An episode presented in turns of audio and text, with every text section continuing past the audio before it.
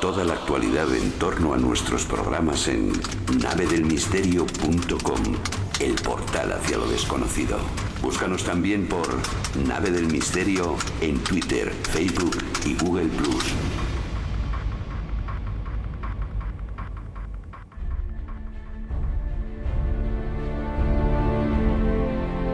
Todos miramos con incredulidad los informativos, viendo las atrocidades tremendas que está cometiendo el ISIS, el Estado Islámico o Estado de Irak y Siria. Un Estado que amenaza con ir conquistando todas las tierras que pertenecieron al Islam, incluida toda España.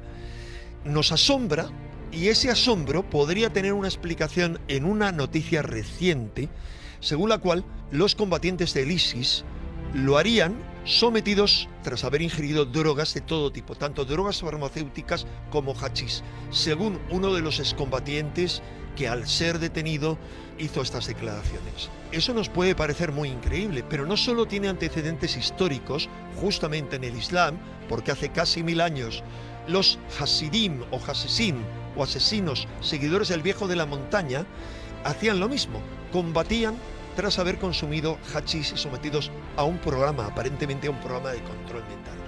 Pero lo asombroso es que las técnicas que se están utilizando allí en Siria y en Irak para lograr combatientes que imponen miedo a cualquier enemigo y que siembran el terror, tienen su raíz en Estados Unidos, en todos los programas de control mental que se llevaron a cabo desde finales de los años 40.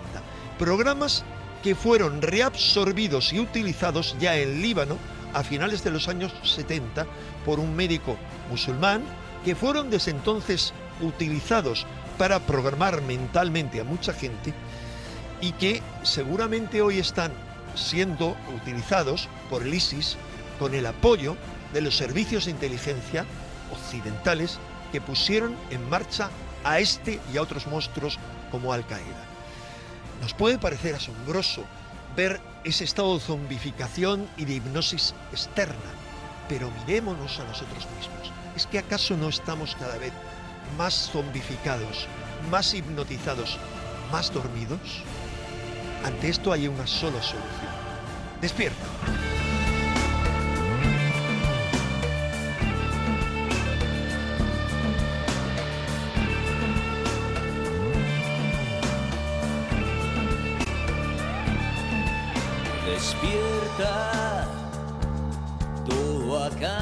Despierta. Despierta ese mensaje de nuestra columna especial. Enrique de Vicente, el maestro, hablando sin pelos en la lengua, sin tapujos y comentando la actualidad a su forma, como luego lo comentaremos nosotros en nuestra mesa milenaria. Por cierto que mm, siempre con el trabajo de Diego Marañón y Guillermo León, es impresionante, por ejemplo, el número de descargas en las plataformas de iTunes o de ebooks e incluso también batiendo récords la propia columna, solo la columna de Enrique, en descargas.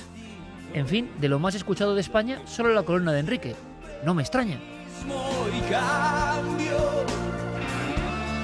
El objetivo es agitar un poco los cerebros, tomar conciencia y conciencia del mundo en el que vivimos, tener un pensamiento crítico, aunque muchos piensen que hablar del misterio es no ser crítico. Yo creo que el misterio tiene una versión muy profunda que hemos intentado sondear esta noche. La semana que viene, Milenio será completamente distinto, estamos seguros de ello.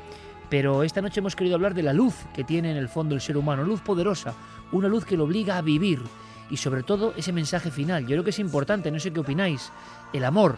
El amor en toda la amplitud cósmica de la palabra es lo que nos salva, lo que nos da esperanza, lo único que importa en esta vida pero parece que muchos se quieren zombificarnos, que muchos se quieren recortar nuestro talento natural, nuestras posibilidades infinitas, esos que quieren controlarnos y nosotros mismos que nos dejamos, olvidamos que la fuerza primigenia, la luz auténtica está en cada uno de nosotros. Pero claro, somos tan fáciles de convencer a veces, ¿verdad? Ya no hay nadie que te lo... Mensajes que han llegado en esta parte del dossier, decíamos, historia novelada absolutamente real, pero tratada pues con la emoción y el drama que requería la ocasión, ¿no? Habíamos oído retazos muchos de esta historia, pero como en todo nos habíamos perdido quizá una esencia importantísima. Pues vamos con los mensajes. Ernesto Herrero dice, me fascina este tema. Yo tenía 10 años, ya leí el libro y he visto la película varias veces. Ejemplo de la fuerza que puede llegar a tener el ser humano en circunstancias extremas. Felicidades por el programa. Noemi Suárez, yo no volvería a ser la misma. Si sobreviviera algo así, me refiero, no volvería a dormir. Cloud Rains, he sobrevolado cuatro veces los Andes, en todo ese sentido el mismo escalofrío, imaginando lo que pudo ser ese infierno. Blanca, no sé qué será más traumático comer a tus amigos para sobrevivir o verlos morir de semejante manera, sobre todo siendo tan jóvenes. Supongo que las pesadillas les deben de atacar de vez en cuando. Chris Sanz, eh, imaginad la situación, qué duro tiene que ser dejar de lado toda la moral y prejuicios. Eso o morir. Mariposa delirante, que paradójico, la muerte de unos le salvó la vida a otros. Nurilla Sánchez, traumatizante de por vida para los supervivientes, no lo quiero ni imaginar. Roser dice escuchar que te dan por muerto, que no van a buscarte y tener la suficiente fuerza y valor para tomar decisiones tan duras. Aixa desde Valencia dice me ha encantado la historia desde el silencio, siempre me pareció terrible y al mismo tiempo impresionante la vivencia de estas personas desde que vi la película Viven. Es increíble cómo solo en una circunstancia así se toma conciencia de lo verdaderamente importante en la vida y de lo poderoso que es el ser humano. Esta historia es un relato de lucha y superación, pero no tan solo de las adversidades a las que tuvieron que enfrentarse esos chicos, sino de superación de sí mismos.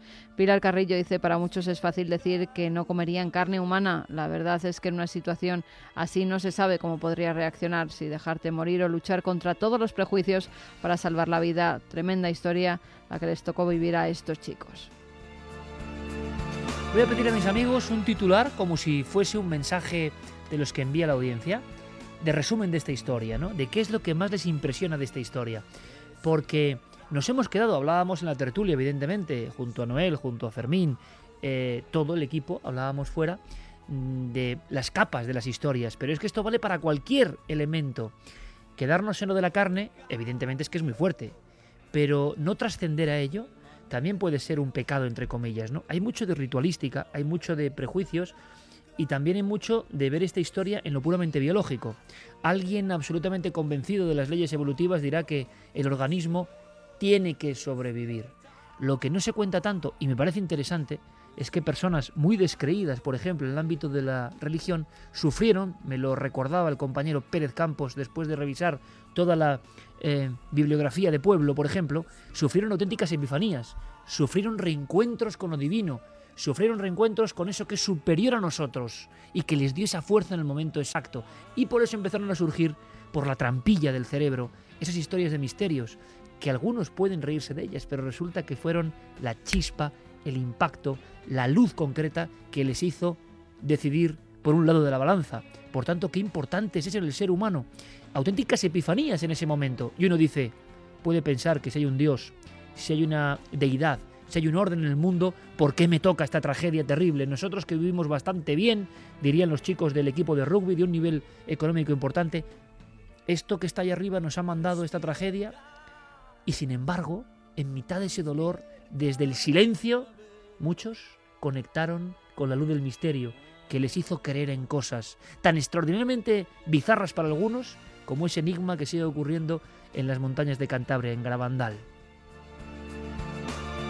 Don Santiago Camacho, si usted tuviera que hacer uno de esos tweets, ¿qué pondría? Eh, si yo tuviera que hacer un tweet, me quedaría sobre todo con el acto de generosidad enorme en esa situación terrible y traumática de esas personas que le dijeron a sus compañeros, si mi cuerpo sirve para que vivas, tómalo. Y recordar que ese acto de generosidad está al alcance de todos y que hay mucha gente que está viviendo gracias a que otras personas han donado su cuerpo. Así que haceros donantes de órganos, que básicamente es lo mismo y podéis salvar una vida con vuestro cuerpo que ya no os hace falta. El tuit puede ser una buena sección para algunos temas. ¿eh? El tuit de Santiago Camacho. El de Clara.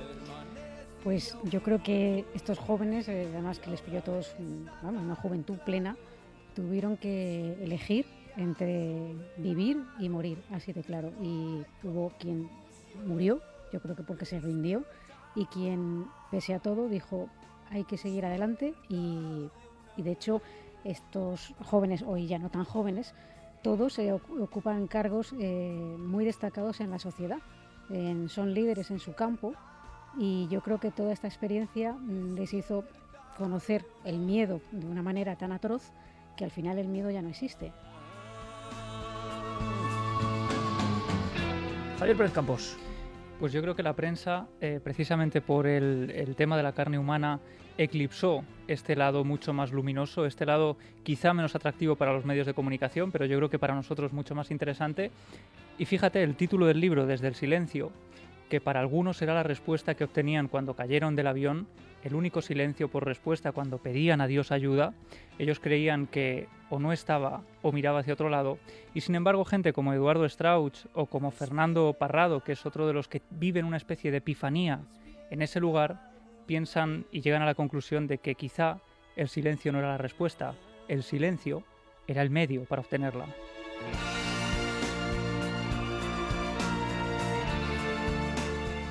Tuit de conclusión después de esta experiencia tan, tan vivida, quizá más personal, porque tú has conocido a estas personas, ¿no? Pues yo me quedo con el optimismo, con la forma optimista de, de ver la vida y con una frase que es que gracias a esas personas que perecieron allí, de los 16 que quedaron, ahora vuelven a la, a la montaña 100. Hijos, nietos, gracias a ellos, eh, estos hombres han podido tener una familia, una vida. Esa sangre sigue corriendo por los nuevos, no por los que han llegado.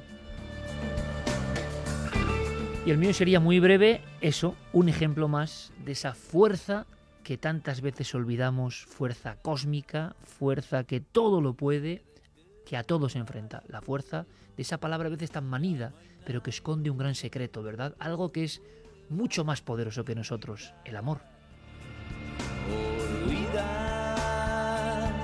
Y ahora, amigo Noel Calero, cambiamos radicalmente el tercio porque quiero hablar con un buen amigo. Un buen amigo. Yo le conocí prácticamente el primer día que entré aquí en la cadena Ser, porque era en aquel momento el jefe de prensa a nivel nacional de la cadena Ser. Pero él ha sido director de Ser Valladolid, director de Ser Albacete, director del circuito de emisoras de Castilla y León.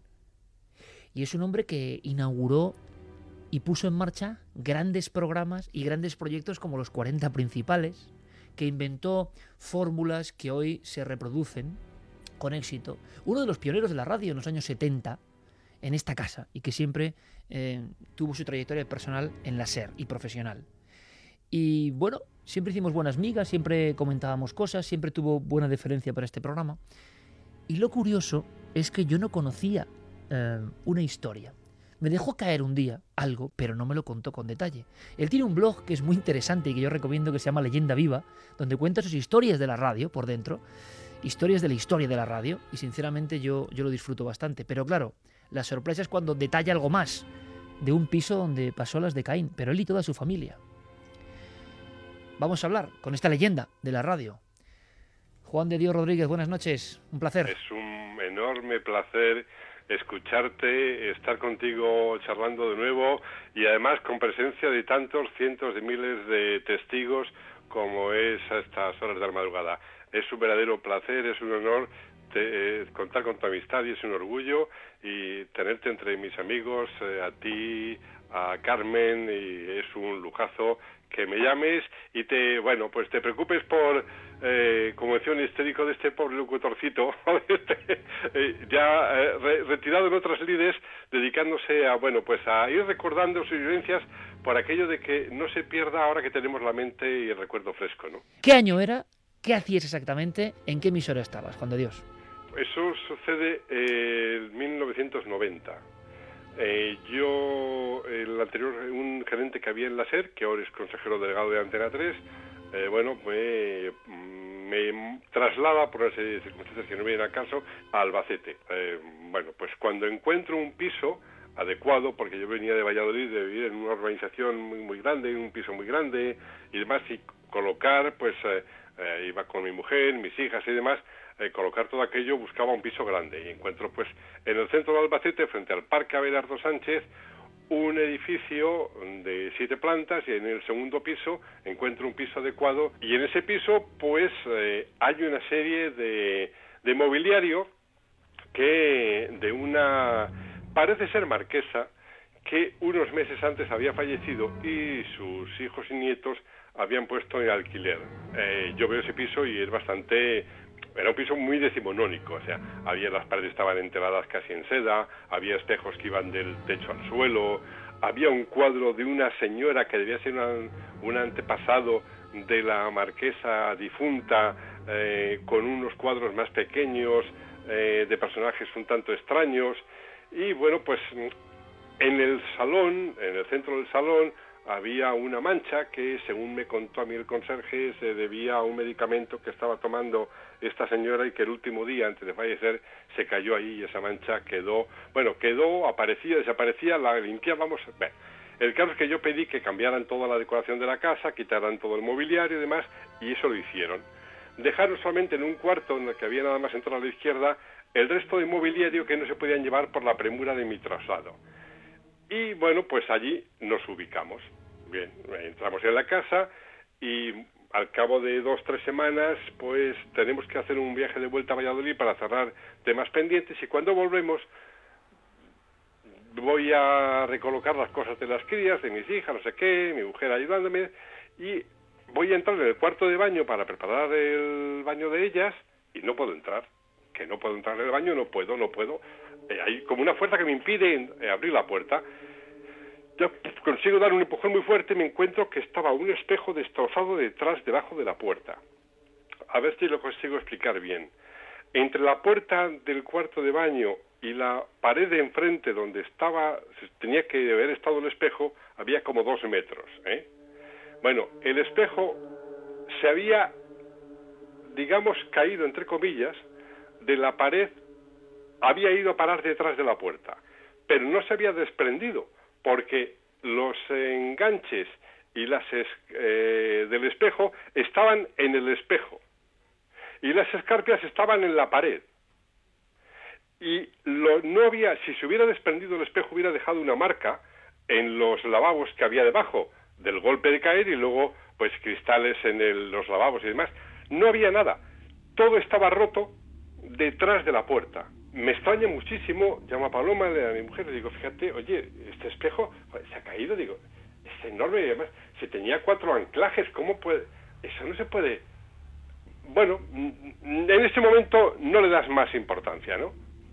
Anteriormente se me ha olvidado comentar que el fin de semana que termina el traslado de la mudanza, mis padres habían ido, habían, nos habían traído a mis hijas eh, de la playa eh, para no estar eh, con la mudanza y demás a casa de mis padres se quedaron a dormir en la habitación donde habíamos dejado el mobiliario eh, que es sobrante de la, de la casa de allí.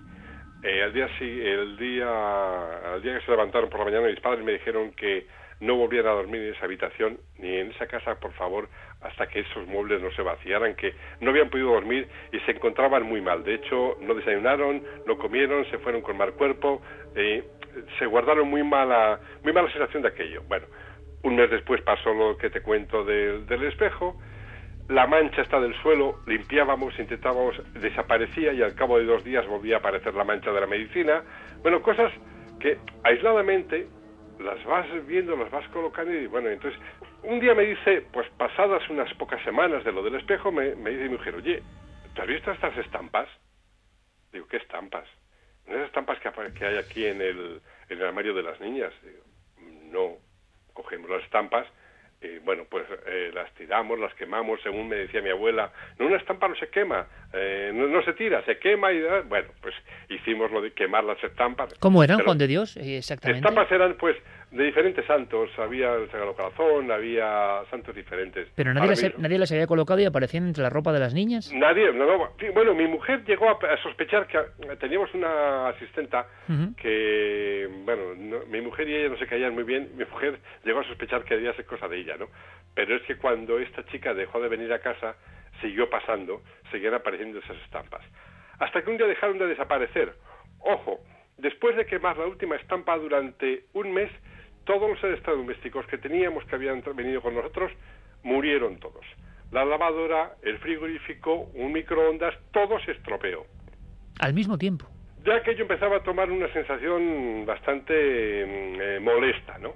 En ese momento en la familia sí que hay cierta preocupación. ¿Tu mujer o tus hijas han visto alguna cosa al margen? Claro.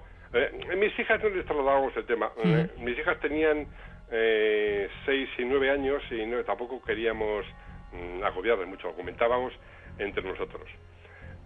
Y durante un bastante tiempo, mm, casi te diría yo que varios meses, yo creo que, fíjate, todo eso pasa en el proceso que tardan en, que hay eh, en retirar los, los dueños de la casa el mobiliario sobrante.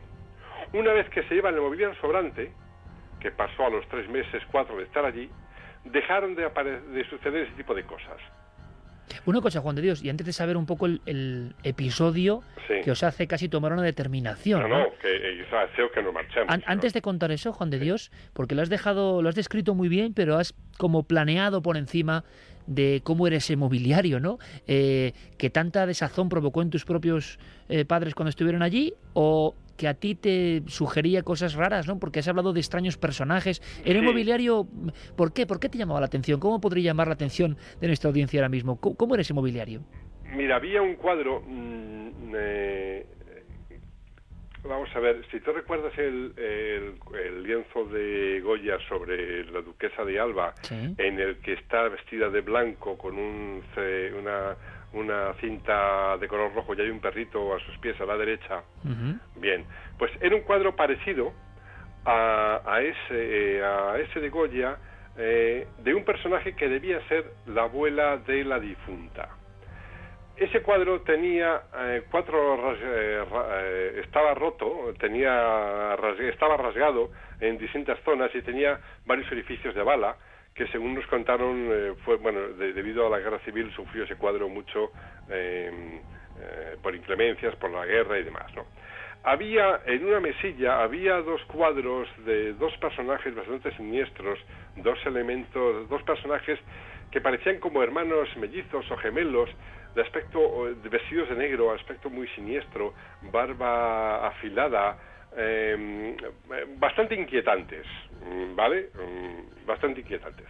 Había otro un personaje, un, un militar, esto era como de busto, que tenía medio cuerpo de, mm, de, eh, de armadura, en una posición, una mirada un tanto desafiante, unos ojos eh, claros, eh, muy desafiantes. Llevaba el sombrero puesto. Desde el principio del siglo XX debía ser el personaje y demás. Bien. Y había un cuadro de Baque- eh, un cuadro, perdón, una estatua de baquelita de un guerrero con un arco eh, como a punto de disparar una flecha, ¿no? Mm, Bueno, eran eran personajes, eran eh, situaciones, todo mm, que, bueno, pues para la gente que debe vivir ahí tenía su recuerdo, su momento o su significado, pero eran cuando menos inquietantes y molestos y desagradables si tú lo veías. Lo has descrito como hombre de radio. Estábamos viendo los cuadros, no es por nada, ¿eh? A estas horas de la madrugada estábamos viendo los cuadros. Y yo, que soy de familia de anticuarios y galeristas, sé el enigma tremendo de esos cuadros, donde uno se pregunta muchas veces de dónde vendrán, quiénes serán estos personajes, por qué miran de esta forma, ¿no? El misterio un poco del arte. Pero entonces, ¿qué pasa?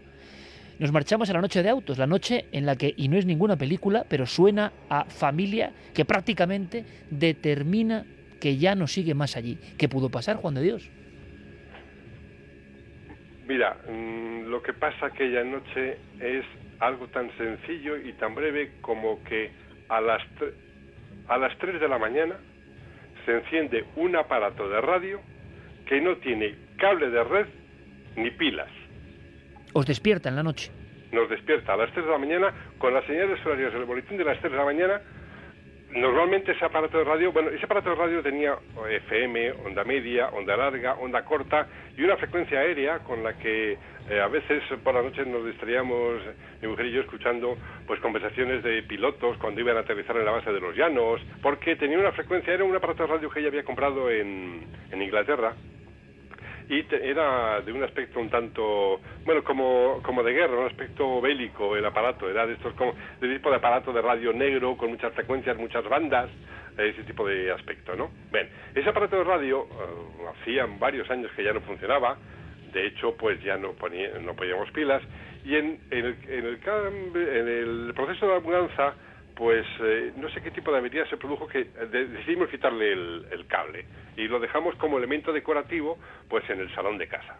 Bueno, era un aparato de radio que era, era como un es como si de repente, pues a las 3 de la mañana se pone a sonar un armario.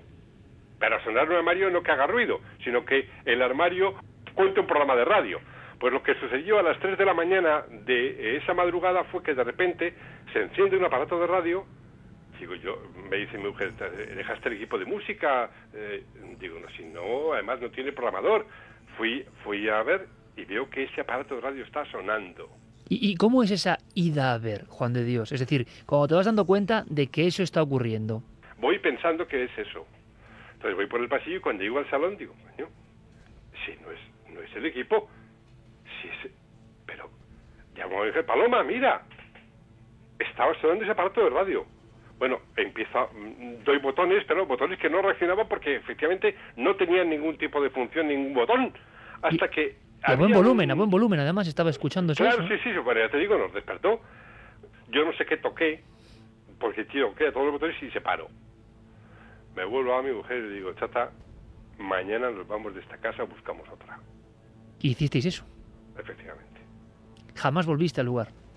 No, no, no. Mm, Fíjate, hace un par de años pasé por Albacete a- para ver antiguos amigos y demás.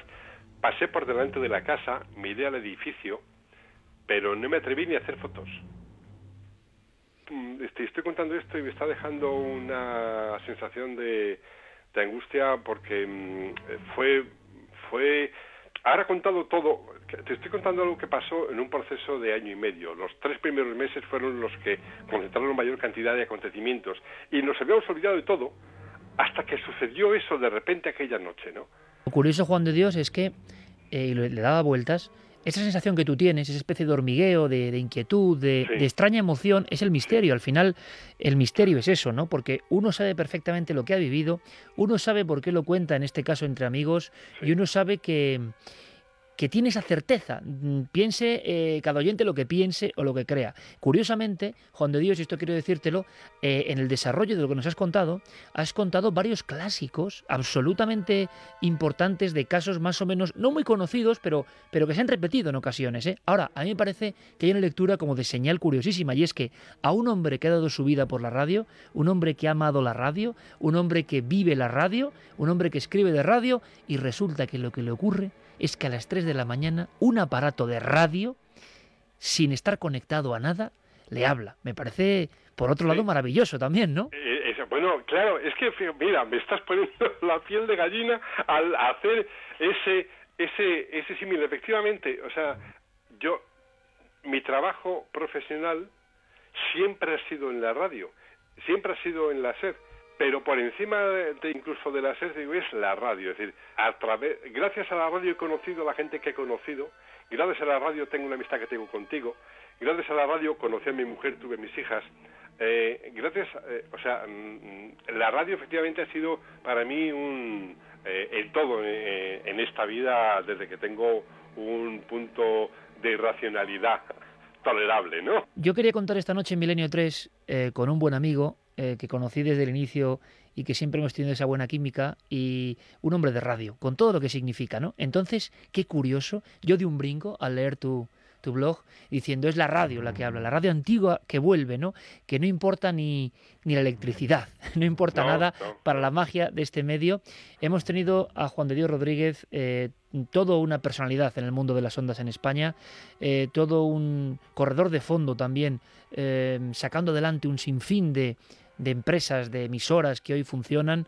Y yo quiero agradecértelo muchísimo, compañero, por este granito de arena de una historia de misterio y de radio, y que al final no hemos convertido tanto en miedo, sino en curiosa señal ¿no? que ha guiado nuestra vida. Te lo agradezco muchísimo y recomiendo Leyenda Viva a todo el mundo que quiera aprender de la radio por dentro. Juan de Dios, un abrazo grandísimo, amigo. No sabes cómo te agradezco tu llamada, tus palabras, ese abrazo a través de las ondas que nos enviamos mutuamente porque es el que más eh, dentro nos llega.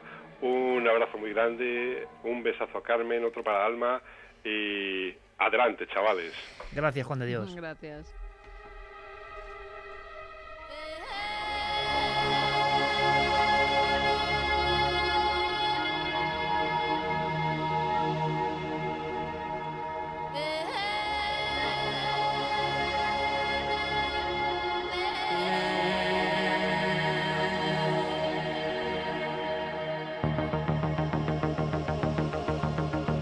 3 y 37, mesa milenaria, mesa de redacción, micrófono en esta redacción.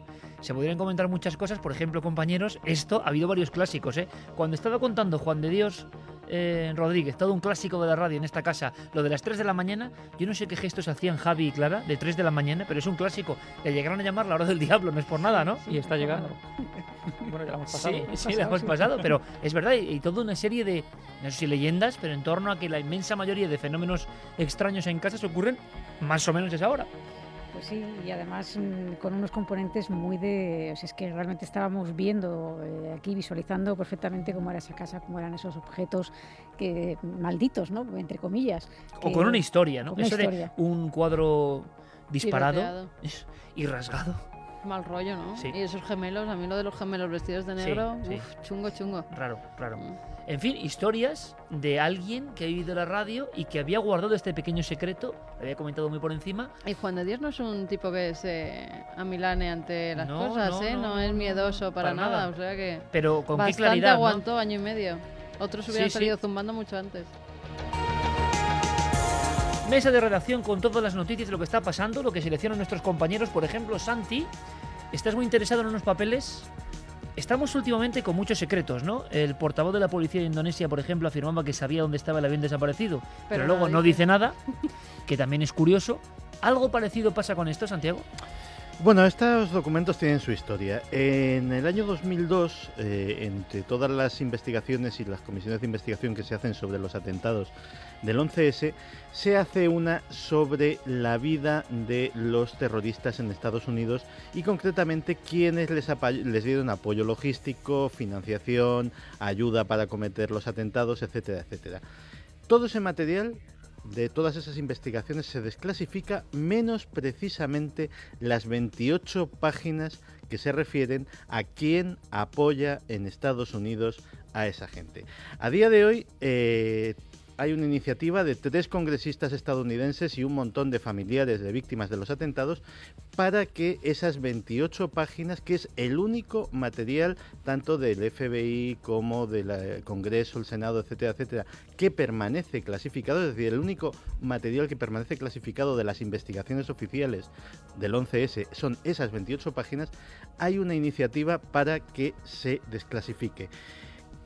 Thomas Massey es uno de los eh, es uno de los congresistas que piden esto y ha podido leer el material porque para los miembros del Congreso ese material es accesible, no para el resto de la población, pero a ellos les dejan en una sala insonorizada con un agente de la CIA delante eh, prohibido tomar notas, fotografías, absolutamente nada, les dejan leer aquello. Pero la ley de secretos oficiales les impide revelar el contenido. Pero aún así ha hecho unas declaraciones en las que dice, yo tenía que pararme cada dos páginas para replantearme toda la historia de los últimos 15 años y asimilar lo que estaba leyendo. Volvía a leer otras dos páginas y tenía que volverme a parar porque esas dos páginas me volvían a cambiar todo lo que había asimilado antes. Y por eso creo que el pueblo estadounidense tiene que conocer lo que ponen esas 28 páginas. ¿Qué pueden poner? Hay varias eh, especulaciones a raíz de, digamos, lo que se ha filtrado. La más fuerte sería que implicaría agentes del gobierno de Arabia Saudí en eh, la eh, preparación y la perpetración de los atentados. Eso sería grave porque el gobierno de Arabia Saudí es aliado de los Estados Unidos, lo cual reabriría otra vez las teorías de conspiración sobre el autoatentado. Es más, parece ser que podrían implicar a informantes, no agentes del FBI, pero sí personas que trabajan como se ganan la vida como informantes del FBI, también en el ámbito de las personas que ayudaron a los terroristas del 11S. No sabremos si esta iniciativa tendrá éxito. En 2003, 43 senadores estadounidenses pidieron formalmente que se desclasificasen esos papeles y eran 43 senadores y no lo consiguieron. Estos tres congresistas y el grupo de familias eh, no sé si tendrán más suerte con el presidente Obama. O sea que 13 años después del 11, ese 13 años después, se dice pronto, eh, siguen los misterios, se perpetúan otros y da la impresión de que de algunos ya es imposible saber la raíz verdadera. O sea, cada vez hay más capas de misterio y de informaciones. Eh, ocurre lo mismo a nivel arqueológico. En diferentes partes del mundo ha habido un hallazgo de primer nivel Nos lo cuenta Diego Marañón, compañero, buenas noches. Hola Iker, buenas noches a todos. Hablan de una especie, claro, como siempre ocurre, ¿no? Cuando uno ve las fotografías son como muy confusas, es como una especie de gran boomerang de piedra que sobresale o algo así, pero ¿qué secreto hay dentro? Bueno, pues la verdad es que ocurre más a menudo de lo que creemos, ¿no? Cuántas cosas esperan, no sé si a ser descubiertas, porque esto ya se conocía, pero sí a que alguien se pregunte qué secretos se esconden. Acaba de ocurrir, Iker, eh, en el marco de un Congreso Internacional sobre Arqueología de, de Oriente Antiguo, y lo que ha hecho un estudiante de doctorado que se llama Ido Wachtel es poner de manifiesto que una especie de promontorio, una estructura de piedra que tiene forma de media luna, eh, puede ser algo más eh, de lo que se pensaba hasta ahora. Hasta ahora ellos pensaban que era una especie de restos de una muralla, de un de una estructura eh, amurallada, pero lo que este estudiante ha, descubierto y que forma parte además de su tesis doctoral, a partir de restos de cerámica que se han encontrado en el lugar, es que puede tratarse de algo, eh, de algo más, de un monumento en sí mismo con una antigüedad eh, mucho mayor que la que tendrían, por ejemplo, Stonehenge o las pirámides de Egipto. Las hipótesis que se barajan en estos momentos son dos. Uno, que podría ser una especie de marca para, eh, pues para delimitar una propiedad en ese entorno rural. O otra posibilidad, que parece que tiene eh, más visos de ser así, es que eh, puede ser parte de una señal, un límite, una ayuda para señalar la cercanía de otra ciudad. Una ciudad que se llama Bet Yerá y que hasta hace no mucho no se conocía eh, bueno muchas características de esta ciudad. Eh, en 2011 se publicó un estudio que lo relaciona con eh, un dios, con un dios de Mesopotamia llamado Sin, un dios lunar, de ahí esa forma de media luna, y esto parece que tiene más visos de ser así porque esta ciudad, esta grandísima ciudad Betjera, está a un día de camino de esta nueva estructura que se ha conocido ahora, unos 30 kilómetros de distancia, y bueno, lo que dicen es que lógicamente esta estructura que se ha descubierto ahora no puede ser defensiva porque tú no puedes poner una muralla, una defensa a prácticamente un día de camino de una Claro. gran ciudad. Así que lo más lógico sería pensar que es una especie, pues como te digo, de ayuda, de señal. ¿Y qué cronología estamos la hablando. Diego? Pues a partir de las cerámicas eh, se estima que puede tener una antigüedad de 5.000 años porque, bueno, pues como te digo, esos restos eh, que se han encontrado eh, indican que puede, que puede tratarse del, entre los años 3050 y 2650 antes de Cristo. Pero al final, mm, chicos, la misma conclusión de siempre, ¿no? Surgen cosas, pero nadie sabe realmente lo que son, en qué quedará todo eso. Las suposiciones están a veces tan alejadas ¿no? de la propia realidad de la arqueología. Se siguen descubriendo cosas a través de los satélites y en este caso mm, incluso los expertos se quedan asombrados. mm, ¿Qué es eso? Una señal. Bueno, decir una señal es como decir... Pasará muchos años porque fíjate si de Stonehenge se están descubriendo todos los años prácticamente cosas nuevas. Hay noticias incluso cada tres meses eh, porque están descubriendo pues pequeños pozos o Cosas que nuevos contradicen datos. lo anterior. Algún descubrimiento nuevo de ahora pasarán décadas hasta que sepamos algo que tenga alguna firmeza arqueológica. Gracias, Diego, compañero. Nos marchamos a Badajoz, Javier, porque ahí está la noticia de última hora. Sí, y que ha sido publicada por el periódico Hoy de Extremadura, ha aparecido en su sección eh, Extremadura Secreta, que lleva nuestra compañera y amiga Israel Espino, y que está investigando este tema en profundidad. Se trata del Hospital Perpetuo Socorro, en Badajoz, está situado en la avenida Damián Tellez La Fuente, y allí desde hace más de 20 años empezaron a hablar de una misteriosa figura, una misteriosa persona, presencia, que surge por los pasillos, que parece desplazarse flotando a través de ellos como si fueran una especie de raíl sin flexionar las piernas y que fue vista ya, como digo, hace más de 20 años por una paciente que acababa de dar a luz y que vio surgir en su habitación esa figura con ropajes oscuros que llegaban al suelo y que le ofrece unas pastillas para calmar eh, unos dolores que tenía en ese momento. Cuando lo cuenta a las enfermeras, que le extrañaba que a altas horas de la madrugada hubiera aparecido una mujer, le dicen que allí no había pasado nadie y le hablaron de la leyenda de esta dama de negro.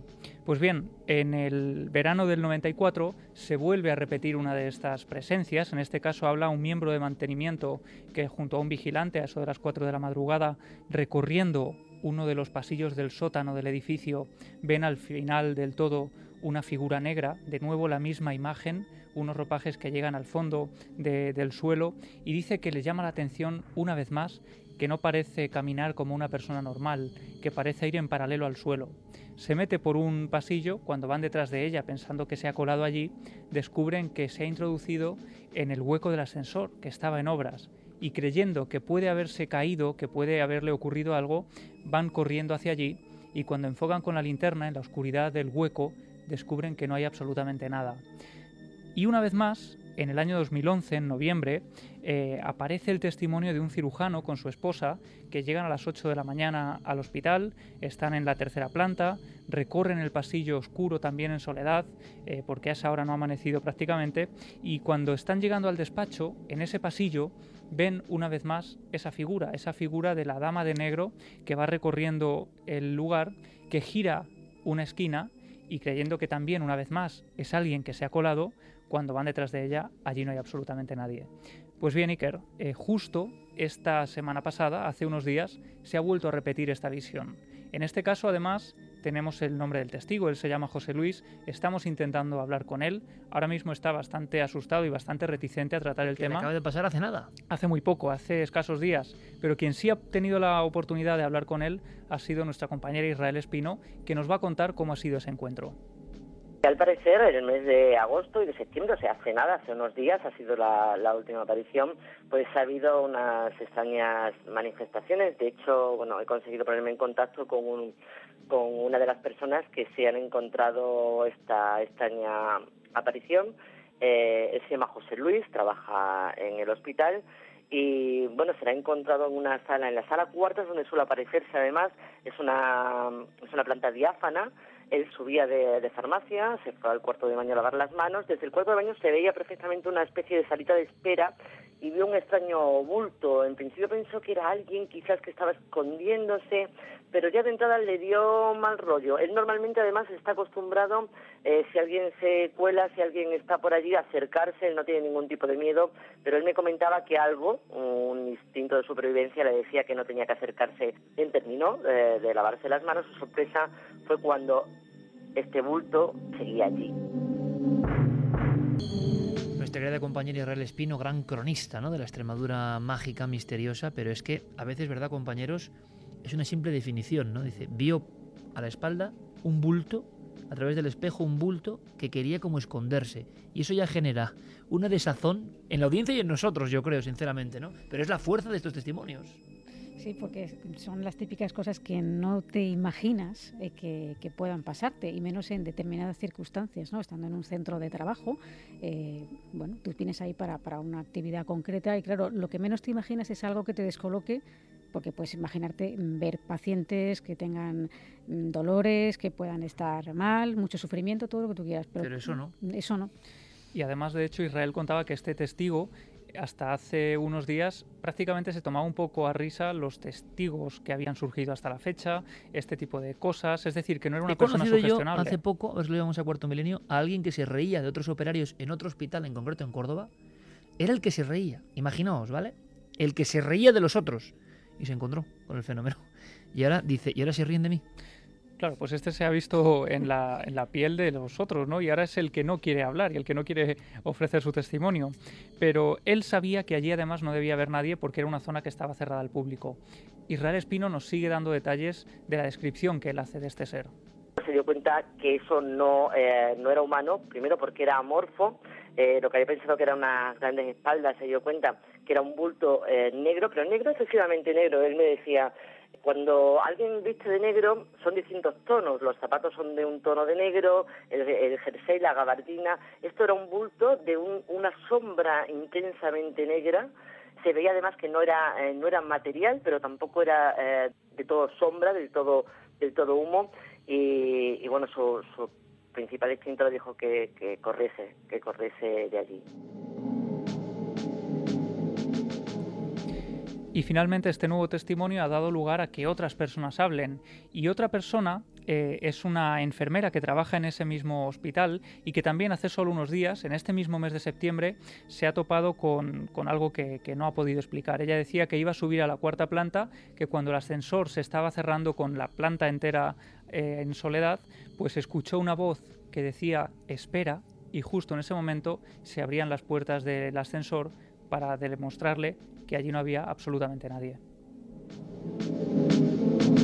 clásico entre los clásicos, ¿no, compañeros? Es decir, historias que se vienen contando en hospitales que tienen que ver con una especie de, de monja, de religiosa, de aparecida que hemos escuchado mil veces. Quizá no que lo hemos escuchado tantas veces, lo que no hemos escuchado eh, con tanta asiduidad, es lo que ha pasado, aunque nos lo cuente brevemente Clara, en, en Utah, en el estado de Utah, em, que tiene que ver, por desgracia, también con unas raíces más escabrosas, ¿no? Sí, sí, casi policíaco, ¿no? Porque esto ha ocurrido este este, este verano, cuando una mujer llamada Joana Aeosana, eh, de origen africano, se muda a una casa aparentemente ideal con, con su hijo pequeño y bueno, pues eh, esta casa pues es grande, ella la definía como que era feliz, era una, casa grande, bonita, eh, alquilada, todo para entrar a vivir, como suele decirse.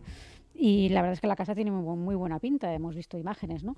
Pero eh, bueno, eh, mm, esta mujer eh, no sabe lo que ha ocurrido en esta casa, pero empieza, a, se encuentra que está duchándose, por ejemplo, y que empieza a escuchar gritos, gritos y de niños y gritos en general, gritos que no sabe identificar de qué son, pero que está ella en la ducha y los está escuchando. Y cuando para de, ducharse, esos gritos mmm, se dejan de oír. Otros fenómenos que le ocurren es que la puerta del garaje se abre y se cierra sola, eh, sin que nadie accione el, el, mando. Y incluso esto me dejó un poco, un poco fría, ¿no? que dice que su hijo pequeño, en corta edad, eh, se quedaba mirando hacia la piscina y, y, bueno, se quedaba como hablando con alguien y decía, eh, vete, eh, vete, vete de aquí.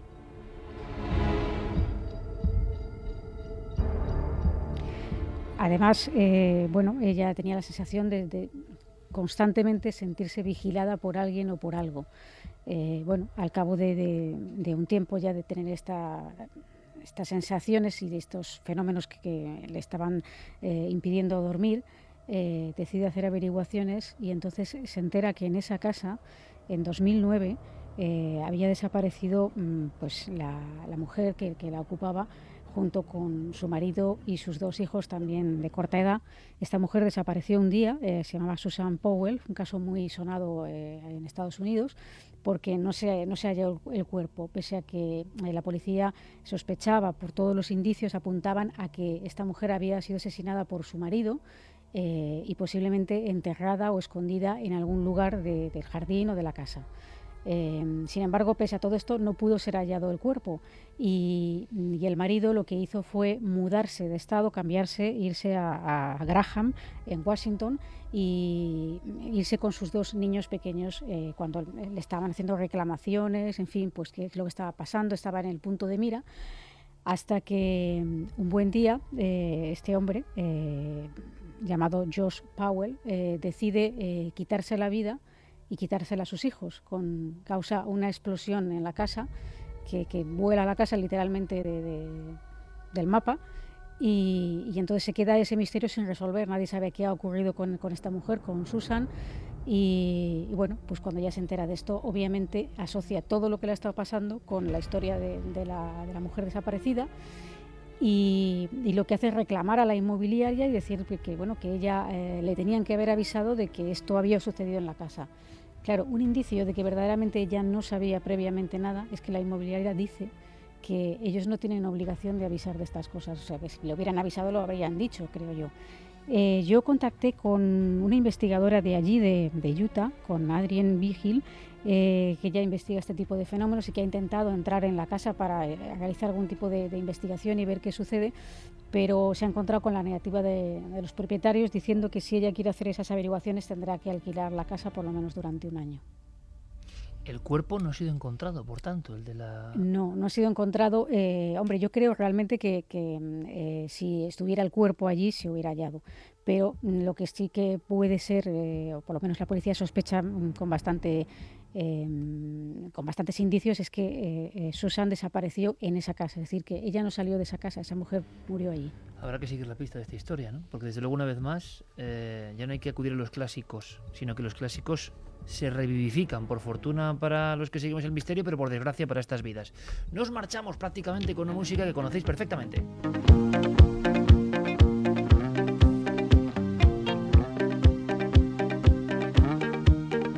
Poco de energía buena para esta primera mesa de redacción, mesa milenaria, que ha estado protagonizada por el misterio, ¿no? Y después lo de Juan de Dios, vamos con un poquito de energía luminosa.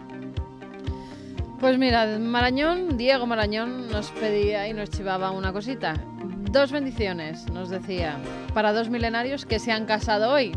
Uno es Alejandro Pérez y otro es Félix Redondo. ¡Félix Redondo! ¡Hombre! Bueno, pues hoy ha pasado El mítico por el altar. de Foros del Misterio. Pues hoy ha pasado por el altar, así que mucha suerte, muchísimas bendiciones, matrimonio, hijos, muy feliz. Y además, muy. Félix, al que conocemos, es una persona estupenda, Mm. un gran trabajador y, y que va a triunfar. Y bueno, está triunfando hace muchos años ya en lo suyo, pero desde luego qué alegría, porque también ha pasado momentos en la vida muy complicados y los ha superado o los intenta superar.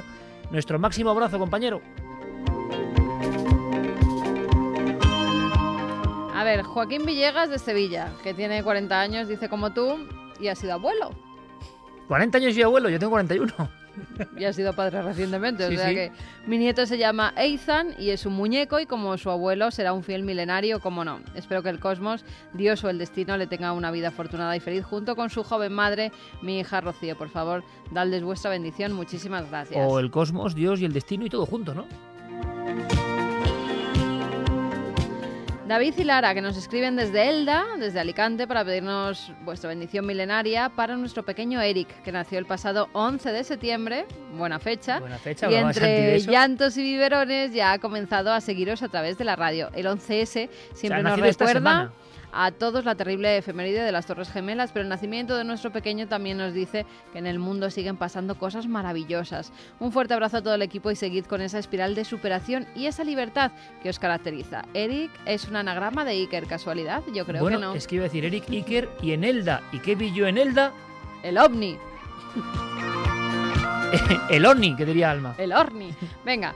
Y la última es Cristina Galvez, que nos dice, os escribo para que por favor deis una sorpresa a mi suegra, ya que ella es tan fan vuestra que os lleva escuchando desde que hacéis todos vuestros programas de televisión y de radio. Habéis hecho bendición milenaria a mis dos hijos también y os pido por favor que si esta noche podéis darle la energía positiva de Milenio 3 ya que ella os escucha todos los sábados con su perrita Janis y ayer esta perrita pues falleció. Mi suegra está muy mal y no lo va a superar fácilmente ya que su niña, como ella decía, se ha ido al cielo. Mi suegra es de Yuncos y se llama Rosamari y la perrita Janis. Me gustaría muchísimo animarla un poquito con esta sorpresa. Bueno, pues ahí va, porque además es que las personas que les pasa eso, ¿verdad, compañeros? Los que tenemos perros, sabemos lo que se sufre. Un abrazo para ti y un abrazo para nuestro compañero José Antonio Ponsetti, por cierto, que vivió la pérdida también de un perro amigo. Ese, claro, las personas que no tienen perro, yo entiendo que, no lo comprendan, pero 16 años de amistad y, y, bueno, pues un, un accidente. Y cómo estaba el pobre José Antonio, que es un gran profesional, ¿no? Así que nuestro abrazo para todos. Santi, Clara, que nos vemos en Cuarto Milenio mañana. Un Mañana abrazo, tempranito. Tempranito, por Dios, que está la competencia como para. mañana volvemos a la selva. Gracias, Noel. Gracias, a Fermín. todos. Gracias, Carmen. Gracias, Pérez Mañana. Campos. Hasta mañana.